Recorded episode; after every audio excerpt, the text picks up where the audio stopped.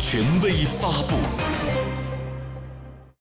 新华社北京五月四日电，国家主席习近平四日向泰王国国王哇吉拉隆功致加冕贺电。